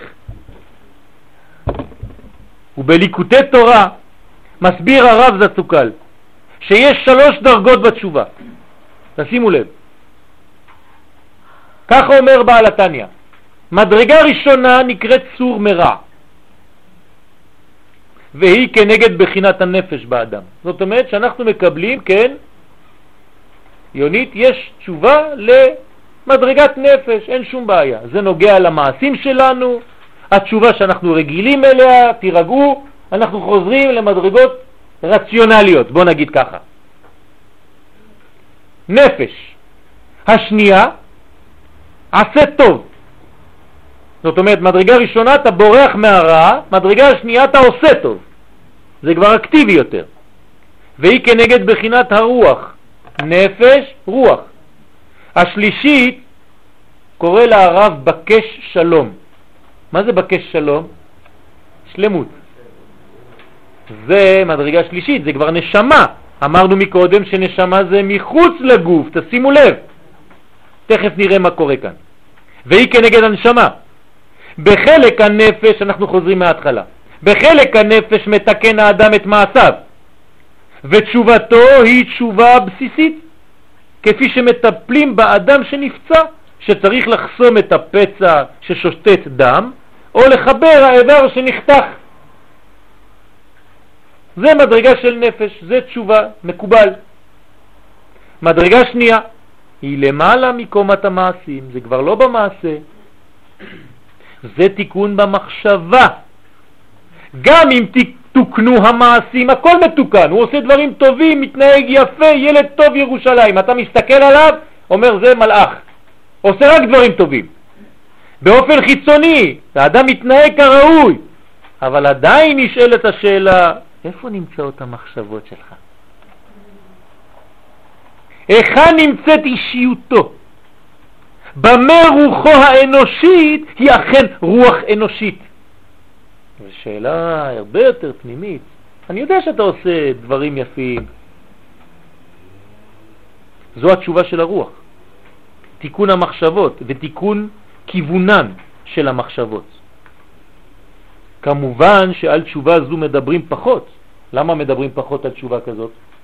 כי אי אפשר להצביע. לא יודעים. שהרי לא ניתן להצביע עליה.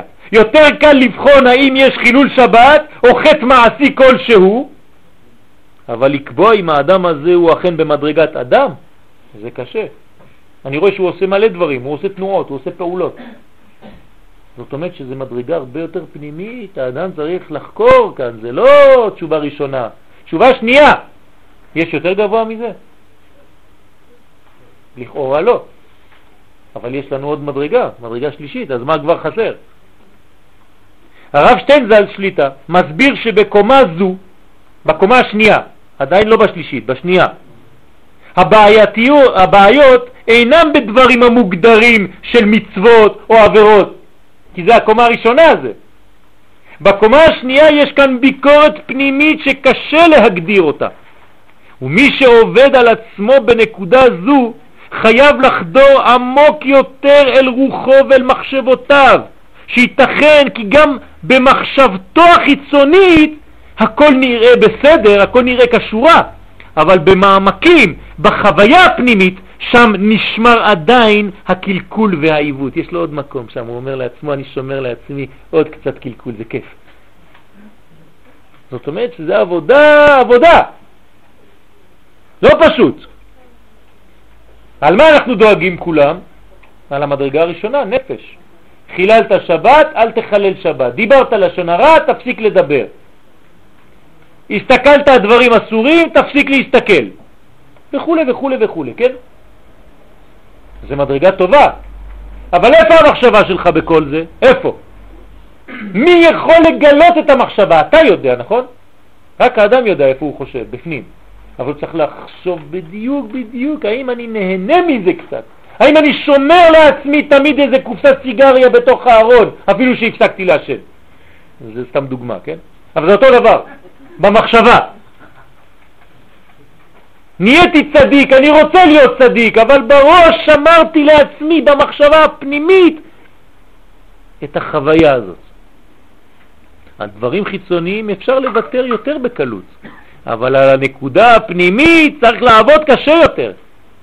תשובה היא בבחינת מה שכתוב בתהילים, ממעמקים קראתיך, מבפנים. אז מוריי ורבותיי, אני לא יודע מה חסר לנו פה, יש מדרגה שנייה שהיא כבר נראית מאוד גבוהה. המדרגה השלישית מה זה? היא הגבוהה ביותר בתשובה. זאת המדרגה שדיברנו עליה מקודם, מדרגה שלישית. הלוואי עלינו המדרגה הראשונה, נכון? מי שמצליח לעבוד לשנייה זה טוב, מה זה השלישית? המדרגה השלישית זה תיקון הנשמה.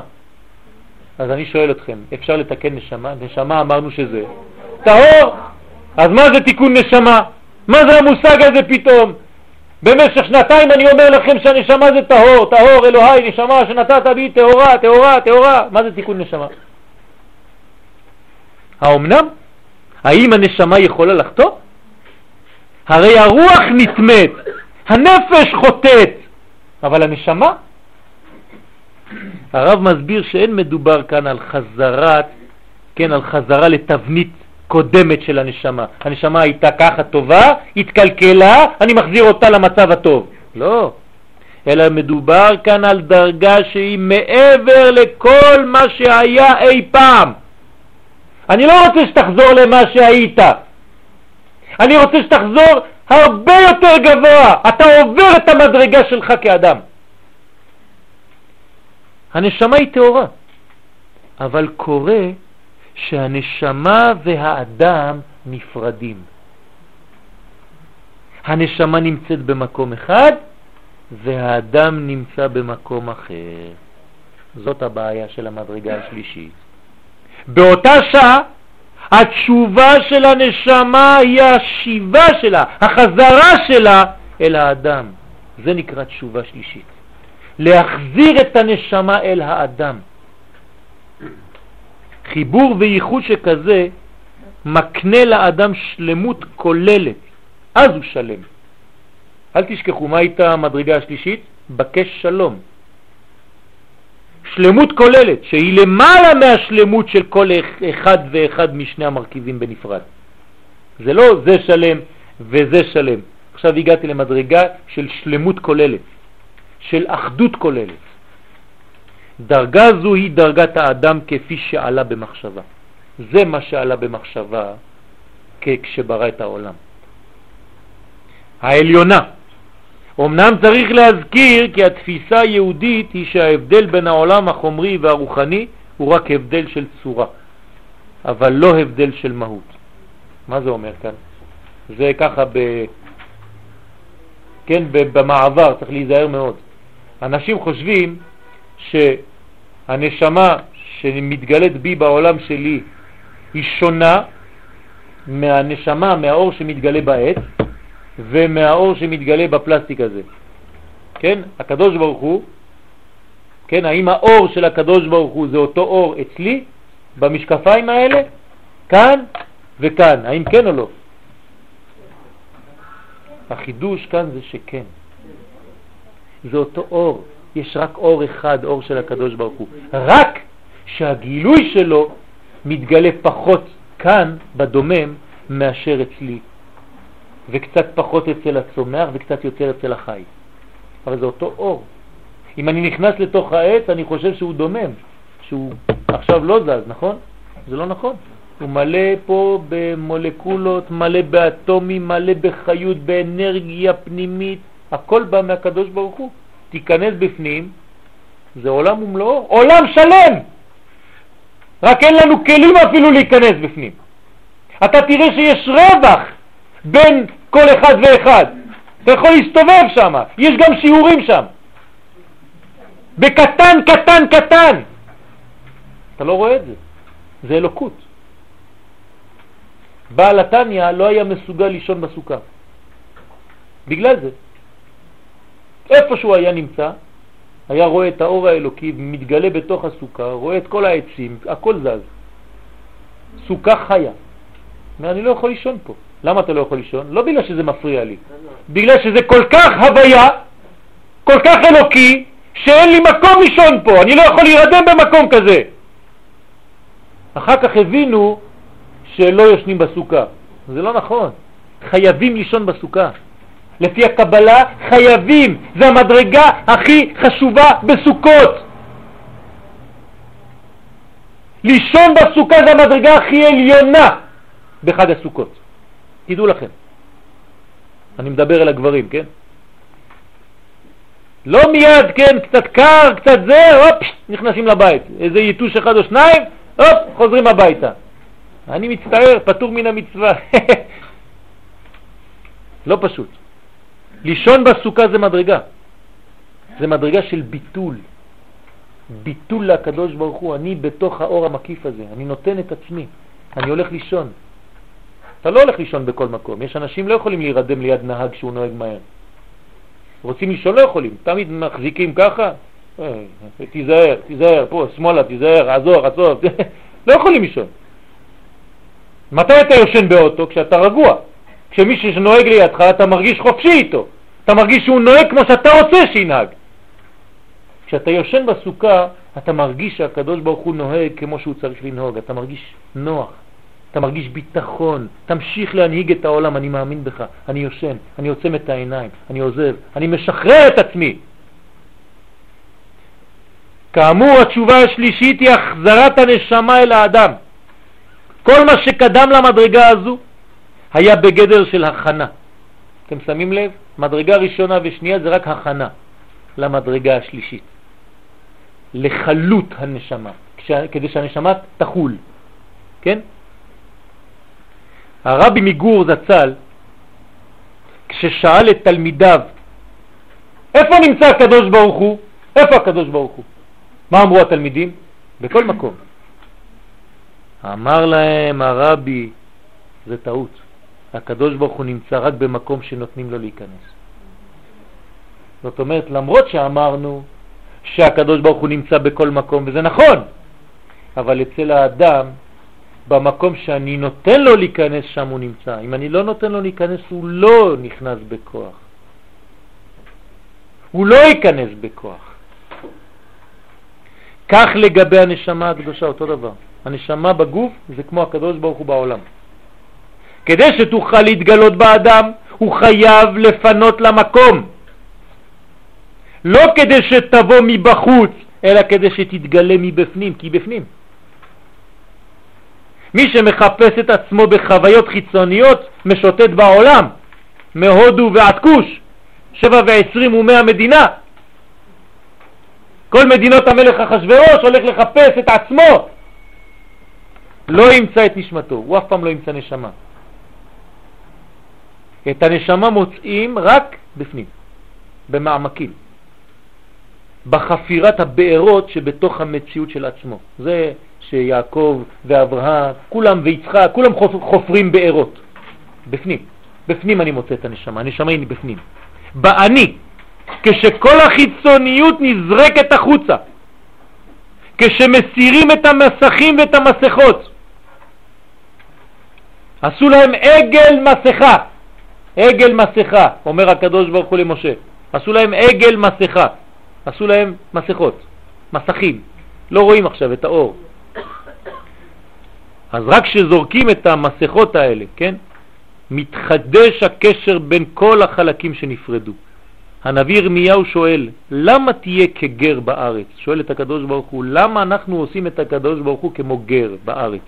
כאילו שהקדוש ברוך הוא לא נמצא פה, הוא זר, הוא גר. יש החושבים שהקדוש ברוך הוא כוח עליון מנותק מן המציאות של העולם הזה, כאילו היה זר לעולם חז ושלום. חייבים להגיע לתודעה כי השם הוא גם ממלא כל עלמין. ולית אתר פנוי מיני, אין מקום שאין בו. הכוח הזה של קודשא בריחו. התשובה היא הרמת השמיים ולא רק הרמת הארץ. עוד מושג, מושג חדש. עד היום למדנו שאנחנו צריכים להרים את הארץ לשמיים, אבל היום למדנו שגם השמיים זה עדיין לא השמיים המקוריים, צריך להעלות אותם למדרגה יותר גבוהה, כי הרי העולם בא ממדרגה, ואם אני חוזר, למשל הקדוש ברוך הוא ברא אותי בעולם הזה, הנשמה שלי הייתה כבר שם, הוא הביא אותה לפה. כשאני חוזר, אני חוזר לשם? אז מה עשיתי? אתם מבינים? אני חייב לחזור למדרגה שהיא הרבה יותר גבוהה מהמדרגה שבה הייתי. אין דבר כזה לחזור לאותו מקום, זה לא יהדות. יהדות זה תמיד יותר.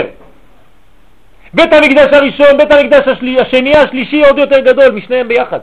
אין דבר כזה לחזור לאותו בניין שכבר היה. כשאתה חוטא, אתה לא חוזר אחרי הכפרה למדרגה שהיית לפני החטא, אין דבר כזה. אתה חוזר למדרגה הרבה יותר גבוהה מהמדרגה שלפני החטא. תשימו לב, עד כדי כך שאם אתה חוזר בתשובה אמיתית, אתה חוזר למדרגה הרבה יותר גדולה. אז מי גרם לך לעשות את זה? החטא. לכן החטא הופך להיות בונוס. לכן מי שחוזר בתשובה מאהבה, אפילו הזדונות שלו נעשות כזכויות. הכל הופך להיות זכות. כי בזכות הנפילה הזאת, עכשיו אתה עלית הרבה יותר גבוה. זה לא אומר שאנחנו צריכים ליפול, בכוונה. כי מי שאומר את זה, חז ושלום, אין מספיקים בידו לעשות תשובה. מי שאומר אני אכתה ואשוב, אכתה ואשוב, אין דבר כזה, אין יום הכיפורים מכפר. ולא רק הרמת הארץ, התכלית היא לחזור למדרגת ההתחלה אפילו מעבר לה. לתקן לא רק את העבירות אלא גם את המצוות. כן? לא רק תיקון העבירות, תיקון המצוות. תיקון העבירות כולם יודעים. עכשיו אני צריך גם כן לתקן את המצוות שלי. תפיסת התשובה העליונה היא שהרע הופך בסופו של דבר לטוב. ככה כתוב ברמח"ל. הרע הופך לטוב. שלא רק העבירות נמחקות, אלא שהן נהפכות למצוות. העבירה הופכת להיות מצווה. זה תשובה. הפיכה של חושך לאור, של מר למתוק. כן, אמר לי אחד שהיה באומן, אתה מסתכל מאחורה, כן, אתה רואה דרקונים, אתה רואה כל מיני קשקושים על הבשר, כן, כולם יש להם קעקועים. מסתובבים, אתה רואה פתאום מלאך. שני עולמות. אתה רואה את הגב, אתה רואה את האור מלא ציורים של קעקועים, כל מיני דברים, כל האור מלא. פתאום מסתובב לך, אתה רואה אחד כזה נקי. מאיזה עולם? איך, איך? זה לא עובד. לא עובד ביחד. כן, שבוע שעבר, לפני חודש, לפני שנה הוא היה שם. יש מניין, מניין, שהולך להתפלל שם, של רוצחים, שהיו רוצחים, אנשים שרצחו, מניין, והרב שלהם היה רב המרצחים, הרוצח הגדול, ועכשיו הוא רב, ויש מניין של הרוצחים שם, כולם עכשיו צדיקים. מה קורה, כן? כל הרע הפך לטוב, החושך הפך לאור. אתם זוכרים שלמדנו שזה המדרגה של הישיבה של מלך המשיח, נכון? כשהמשיח יבוא, תהיה לו ישיבה. כולם ירצו להיכנס לישיבה הזאת.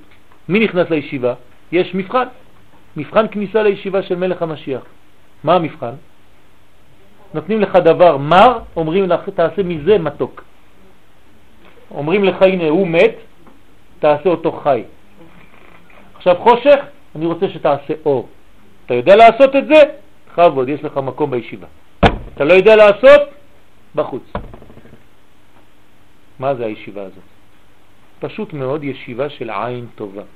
כשאתה רואה שהכל חושך, אתה רואה אור. כשאתה רואה שהכל מת, אתה אומר לא נכון, זה חי.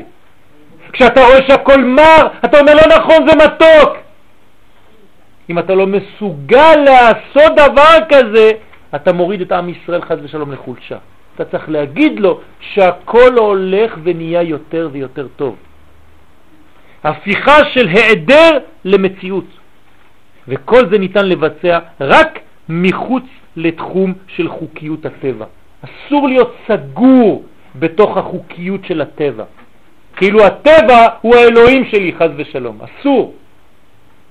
מעבר לגבולות המציאות, במדרגה שהיא לפני השם. זה השיעור, לפני השם. כשאדם עושה מעבר, מעל ומעבר למה שהוא עושה בדרך כלל, כן? אני הולך לישון בלילה, אבל אני לא. לא רוצה לישון. אני רוצה עוד קצת. אז אני שובר את האדם שלי כאדם, ואני קצת נהיה יותר מאדם. נכון? אדם הולך לישון בלילה. אני קצת עובר, מעל, אני עולה, עוד מדרגה. כשאדם עושה את זה, אז הוא מגלה מדרגות שהן למעלה מהחוקיות של העולם, כי גם הוא עלה מעל. אז הקדוש ברוך הוא נותן לו דברים שהם גם כן מעל. נכון? לא דומה השונה משנתו מאה ואחת פעמים, כן, למאה. מאה פעמים למדת משנה, מאה, אחד, שתיים, שלוש, ארבע, אתה יודע הכל. מאה ואחד, אומר לה, זה, זה כבר אדם אחר. מה זה, עוד פעם אחת נגמר? כן. משהו אחר. הוא גם חוצה את גבולותיו שלו. אתה חצית את הגבול, הלכת יותר רחוק, הלכת לפנים משורת הדין. אז גם אם עשית שטויות, אז הקדוש ברוך הוא הולך איתך גם כן, לפנים משורת הדין. הוא אומר, זה, זה כשכולם הולכים לישון בלילה, הוא לא הולך לישון. אז הוא עשה טעות, אז גם אני הקדוש ברוך הוא. כולם, כשהם עושים את הטעות הזאת, אני אומר ככה, אצלו זה לא ככה. למה גם הוא עובר על עצמו, גם אני עובר איתו. וממילא נוגע בתשובה המביאה גאולה לעולם. זאת הגאולה. תשובה זה לא סתם לחזור ולהיות קצת יותר טוב, זה נכון, אבל זה צריך להביא גאולה. אם לא הבאנו גאולה השנה, התשובה שלנו לא טובה. ואין לנו כבר זמן, צריך להביא גאולה השנה בעזרת השם. עכשיו, עכשיו. זאת אומרת שהתשובה שלנו לא צריכה להיות פרווה. התשובה שלנו צריכה להיות תשובה אמיתית. נגמרים הסיפורים עכשיו. ובעזרת השם נזכה ונצליח שבאמת התשובה, כדי לראות שבאמת התפעלה כמו שצריך, היא תביא אכן גאולה אמיתית וממשית בגילוי בקרוב, אמן כן ירצה.